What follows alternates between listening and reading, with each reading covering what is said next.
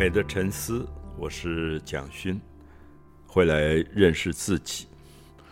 哦，我们在前面好几集谈了韩国一个重要的连续剧，就是我们的蓝调时光啊。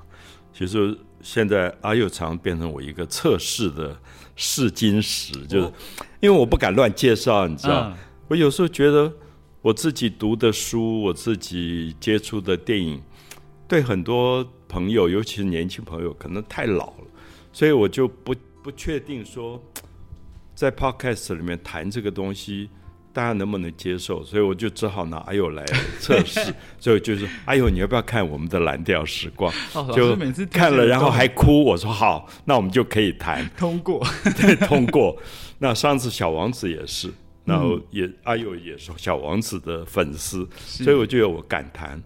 可是今天我很想介绍一个作家，是我这一代啊，不止我，就是我们这一代，像林怀民老师啊什么，我们在年轻的时候二十几岁，最喜欢、最喜欢、最喜欢的作家，就沈从文。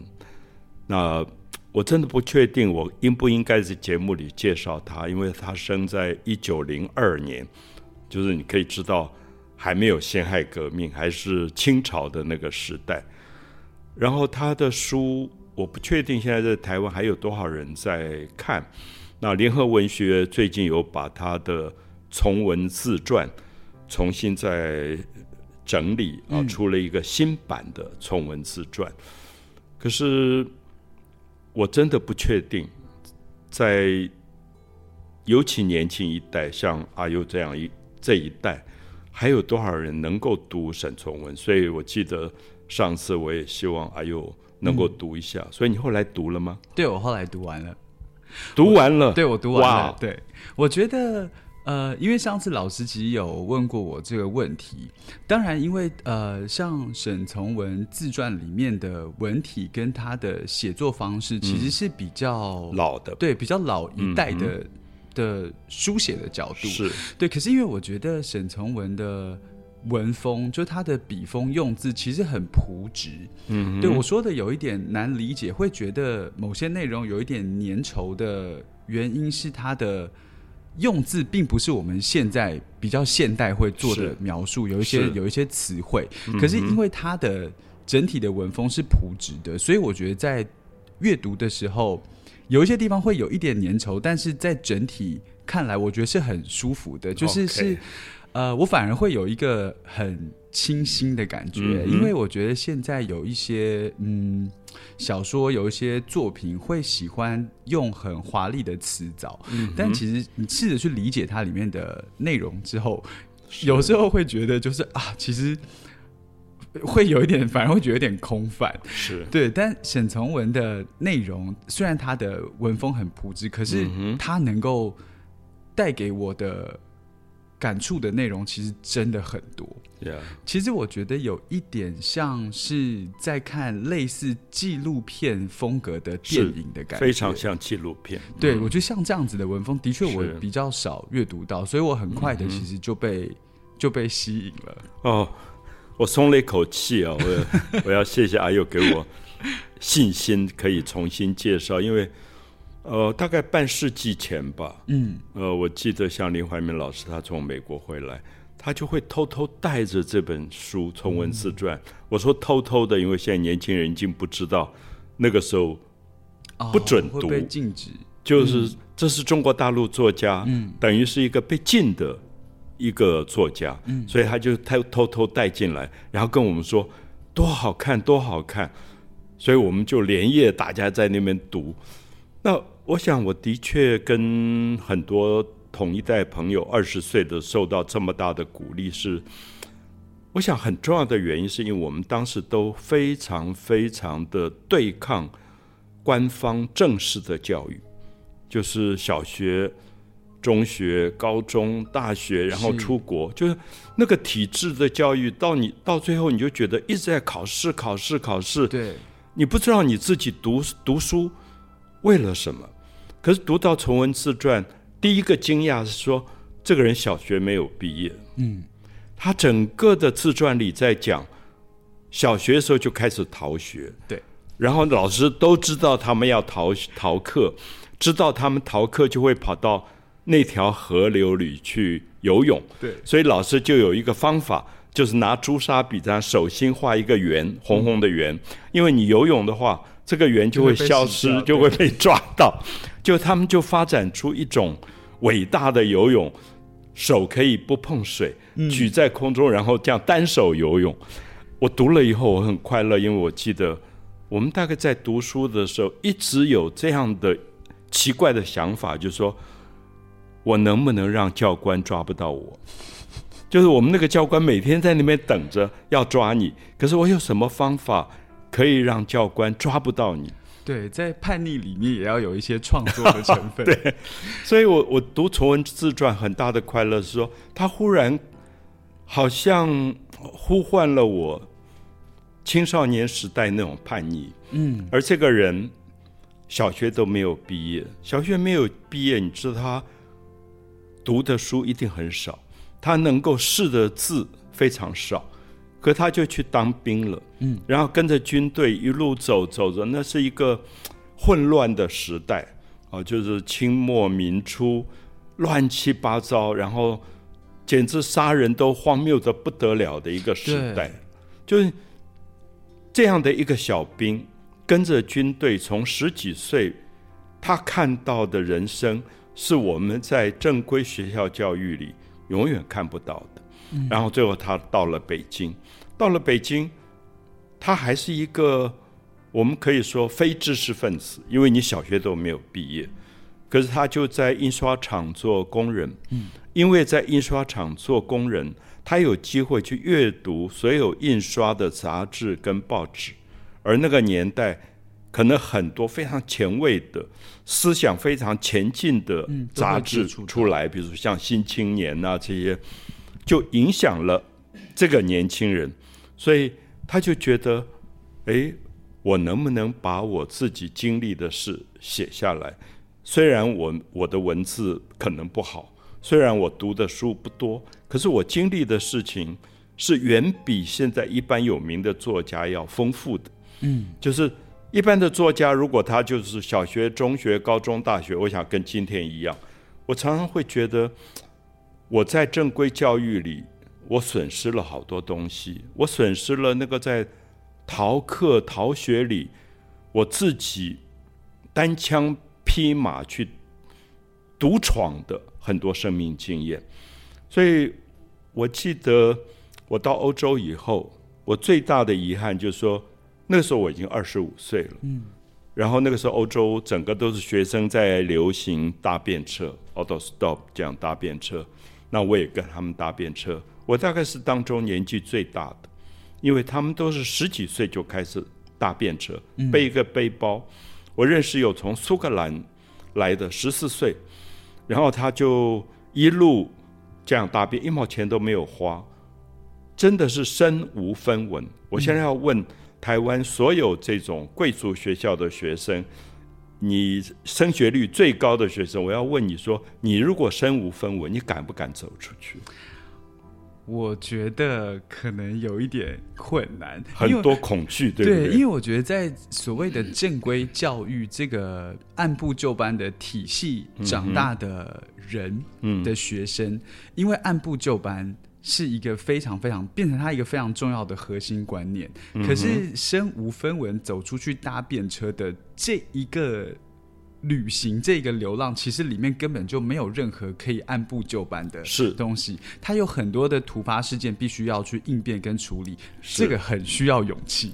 所以我想，刚好是阿佑讲到重点，就是我们那个时候，我身上的还有一点钱，嗯，因为我觉得华人很没有安全感，我就把钱塞在鞋底啊、袜子里，怕被抢啊、被偷。那我认识了一个苏格兰的小孩，十四岁。真的是身无分文，嗯，我才发现说，我为什么会有这么多恐惧，而为什么他不恐惧？我我今天还是想把这样的问题问很多台湾的十四岁、二十岁的年轻人说：为什么十四岁身无分文，他可以去看世界，他不怕？我记得到佛罗伦斯，我那天就特别跟着他。他说，因为他真的没有钱吃饭了，那我也没有请他吃饭，因为我也没有很多的钱。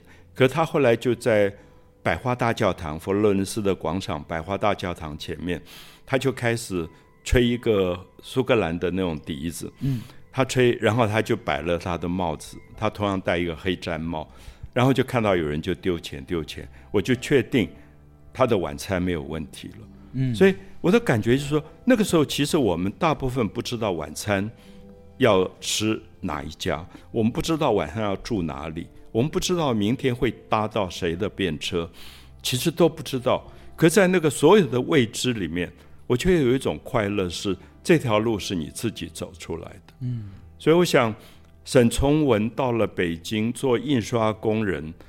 然后在一九三四年，就是他三十二岁的时候，他决定要出一本书，叫《从文自传》。嗯，我现在也很想问很多三十岁左右的朋友，你会想到要写自传吗？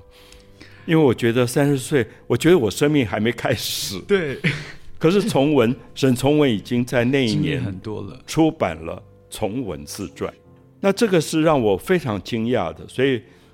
我现在推荐这本书，我希望大家用这样的角度去看，说我能不能在我三十二岁的时候，嗯，出我自己的自传，而我确定这一本自传里面有这么多丰富的东西，不输给所有今天有名的作家，因为我的文字是双腿走出来的，不是在学校读出来的。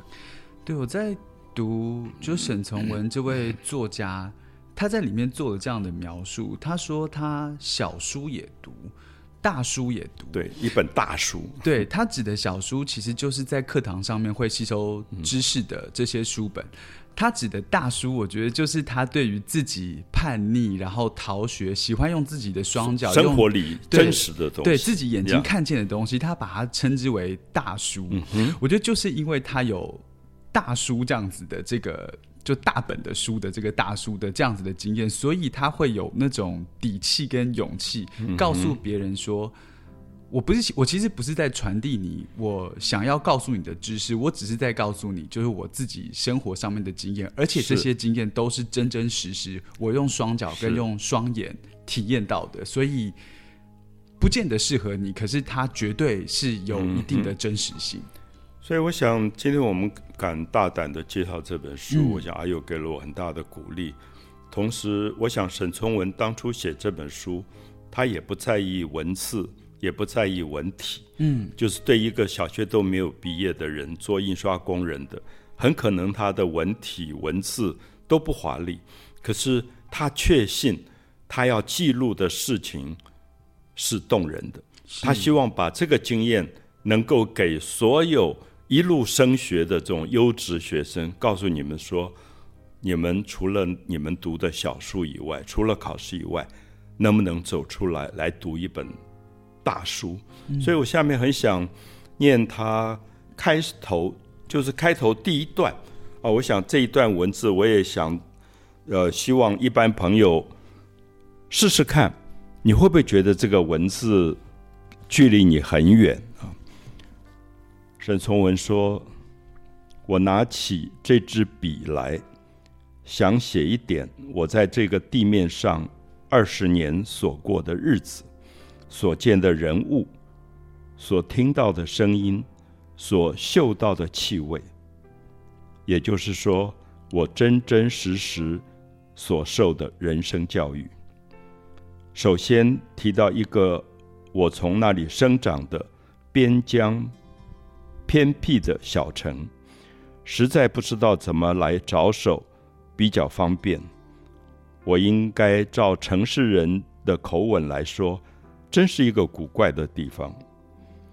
只是因为两百年前满洲人治理中国土地时，为了政府虐杀残余的苗族，派遣了一队戍族屯丁驻扎。才有了城堡与居民。这古怪的地方，它的成立与一切过去有一部苗房备览，记载了这些官方文件。好，我只念到这里。我想要讲的是说，他介绍了一本书，叫做《苗房备览》，就是他的活动的家乡是在湖南西北边，就是汉族跟苗族接壤的地方。所以沈从文的文字当中，你会发现有很多很多他对苗族的描述。而这个苗族，我今天用台湾的语言来讲，就是我们说的原住民。嗯，我们几乎对原住民不了解了。可是台湾到处都是原住民的部落，有时候你到那个部落，我们觉得他已经完全汉化了。可是你如果深入的了解，你会知道这些部落还保有他们自己非常非常深的传统。嗯，比如说我去了。鹿野，鹿野延平的栾山，我很推荐大家去。那栾山部落是布农族的部落，那那边有一棵好大的白榕，有点像我们看的《阿凡达》的那棵树。然后所有布农族这个栾山部落的小朋友，他们都在这棵榕树底下长大的。然后有一天，都市里来的殡葬的企业家。就看中了这个地方，觉得这个地方可以把树砍掉，去盖一个灵骨塔，可以大赚其钱。然后这个地方在这个树下长大的一个孩子叫阿里曼，他就觉得怎么可以？这是我们整个祖灵维护的，就像《阿凡达》里面认为那棵树是你祖灵的核心。如果他不在了，你这个地方所有的精神灵魂都不在了。所以他就想尽办法卖房子、借贷，去阻挡这个非常恶势力的一个殡葬企业。嗯，最后把这棵树保留下来。那我在前几年我去了栾山部落，我真的很感动，因为那个阿里曼要求每一天进去这个山里探访他们部落的五十个群众，每一个人都要到带槟榔跟小米酒。嗯，我们进去的第一件事，清晨他就带我们到一个小小的空间里去祭拜祖灵。那有人说啊，我不是你们布农族，那我为什么要祭拜祖灵？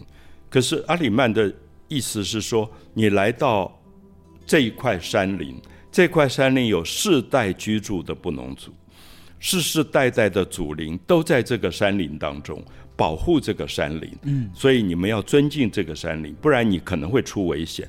他当然用这样的语言，可是我觉得是对的，因为我们到任何一个地方，我们都觉得我们应该尊敬那个地方的生存的法则。所以我记得我在那边一整天拜完祖灵，早上、中午跟他们一起吃饭，然后了解栾山部落，最后离开的时候，跟部落里的年轻人一起唱着他们的歌，种一棵树。然后离开，我想那是我在台湾感觉到最丰富的一天。那个丰富是说，我忽然觉得这个岛屿上最早最早的部落的原住民，他们的生活其实我应该要了解。所以沈从文也是，沈从文希望大家去读一个苗房贝览，而这个苗房贝览是说满洲人管理中国的时候，屠杀了很多的苗族。屠杀了很多原住民，苗防就是防备苗族，所以在这个地方设了军营。那沈从文的家族过去就是军人，嗯，他们是防备苗族的。可等到他长大以后，他自己觉得这个政策是不对的。为什么对于苗族这样的虐杀，为什么不能跟他和睦相处？那民族与民族之间。没有更好的沟通方式，没有更好的和平相处的方式吗？我觉得这是沈从文后来给我这一代很多朋友很大很大的感动，就是说他摆脱了汉人中心的这个观点。所以我不知道大家还记不记得刚才我在阅读的过程，他说我要写的是我这二十年来我看到的形形色色的人物。我闻到的形形色色的气味，我看到的形形色色的色彩，我想这个东西是我特别特别希望跟大家强调的，因为你接下来读崇文自自传，你会发现沈从文常常描写气味，可是你会发现我们在学校的教育里几乎没有气味了。对，我记得我最近写一些我跟我妈妈在市场里面闻到的鱼的腥味，还有杀猪的猪肉摊的味道、青菜的味道、姜的味道、蒜的味道。嗯。可是很多读者可能很陌生，因为他们现在是在超级市场买菜。你在超级市场，你常常闻不到气味，是那是传统市场才有的。所以我们一万多种的嗅觉，可能根本是流失了。我们有朋友得新冠肺炎，说：“哎呀，他失去了嗅觉。”我说：“你怎么知道失失去嗅觉？”我说：“其实你平常也没有没有在 用嗅觉。”这个春天花有多香？嗯，你自己煎一个鱼，那个鱼有多香？其实我们很少去经验生命里的气味了。嗯，那我想我给大家第一个从文自传的礼物是气味，找回你的气味。你不要忘记，你最亲密、最亲密的人、最靠近的身体，你记忆他的其实是嗅觉。嗯。有一天你会发现，那个嗅觉是无可取代，因为我们每个人身上都有一种荷尔蒙。我可以闭着眼睛找到我最亲密的、最爱的那个人吗？靠着气味找到他吗？我常在问我这个问题，不是靠视觉。嗯，听觉比视觉还好一点，可是真正很私密的是嗅觉。对，是气味。那大家用这个方法去读一下《重文自传》，我相信你会。得到很不同的经验，对，而且我觉得我其实，在读的时候有一个蛮有趣的想法，就是他在里面强调他必须，呃，他喜欢用自己的感觉去认识这个世界，不呃逃学，然后喜欢在自然大自然当中跟玩伴一起玩耍。其实我就在想，就是其实这几年很流行所谓的森林小学或森林学校，其实好像也是在。正规的教室里面上课之后的一个反思，觉得人应该要回到自然里面学习，所以开始有了像这样子的办学的方式。对，然后我就想，对啊，那沈从文在书里面这好久以前很早就是森林小学，对对，他就已经是森林小学的 这个概念了。所以我觉得他的内容跟想法，因为是很好的东西，所以我觉得他是这绝对是会经可以。就是经过就是时间的考验。你还记得他们同学要逃学，他们要一起逃学。嗯，他们要去河里面游泳，不能带书包，他们的书包全部藏在那个土地庙的神案底下。对对，每一个人都是放在那边。可是他说，每一天大家走的时候，回家的时候，都会找他自己的书包，没有一个人会拿错。对对，而且很好笑。他说他去河里玩的时候，他们就会去。偷偷的做别人的这种竹筏，然后就会滑到就是河的中心或者湖的中心，然后就会远远看到那个那个竹筏的主人正在岸边就骂他们说：“你们这些呃猴死小孩，赶快回来！”可是他说他看到他在骂的时候，他原本以为就是他可能害怕，一般人可能害怕就会马上把竹筏划回来，但他就很叛逆，他就说他就是要看他生气，但他也没有办法有任何 就是。竹筏的主人其实是拿他没办法的，所以他也晓得，就是竹筏的主人最后一定会妥协。然后竹筏主人说：“好了，你们赶快回来了，就我不生你们的气。”他就觉得，哦，他好像就是得到了一个新的经验，然后战胜了生活经验。对，我觉得没有这个生活经验，你有一天就会被诈骗集团骗到柬埔寨，然后一塌糊涂。对，而且我觉得他就是因为有像这样子的经验，所以如果。有一天，他选择要去旅行、要去流浪的时候，他就算身上没有钱，他也会有这个概念：他要怎么样生存下去？他就在路边表演，换取他下一顿的餐费。他就有这个勇气可以去，因为他有过这样子的经验。是，嗯，战胜了什么？很高兴，希望能够跟阿佑一起读这本《重文自传》，联合文学重新出版了，所以大家也许可以问一下联合文学，去拿到这本书。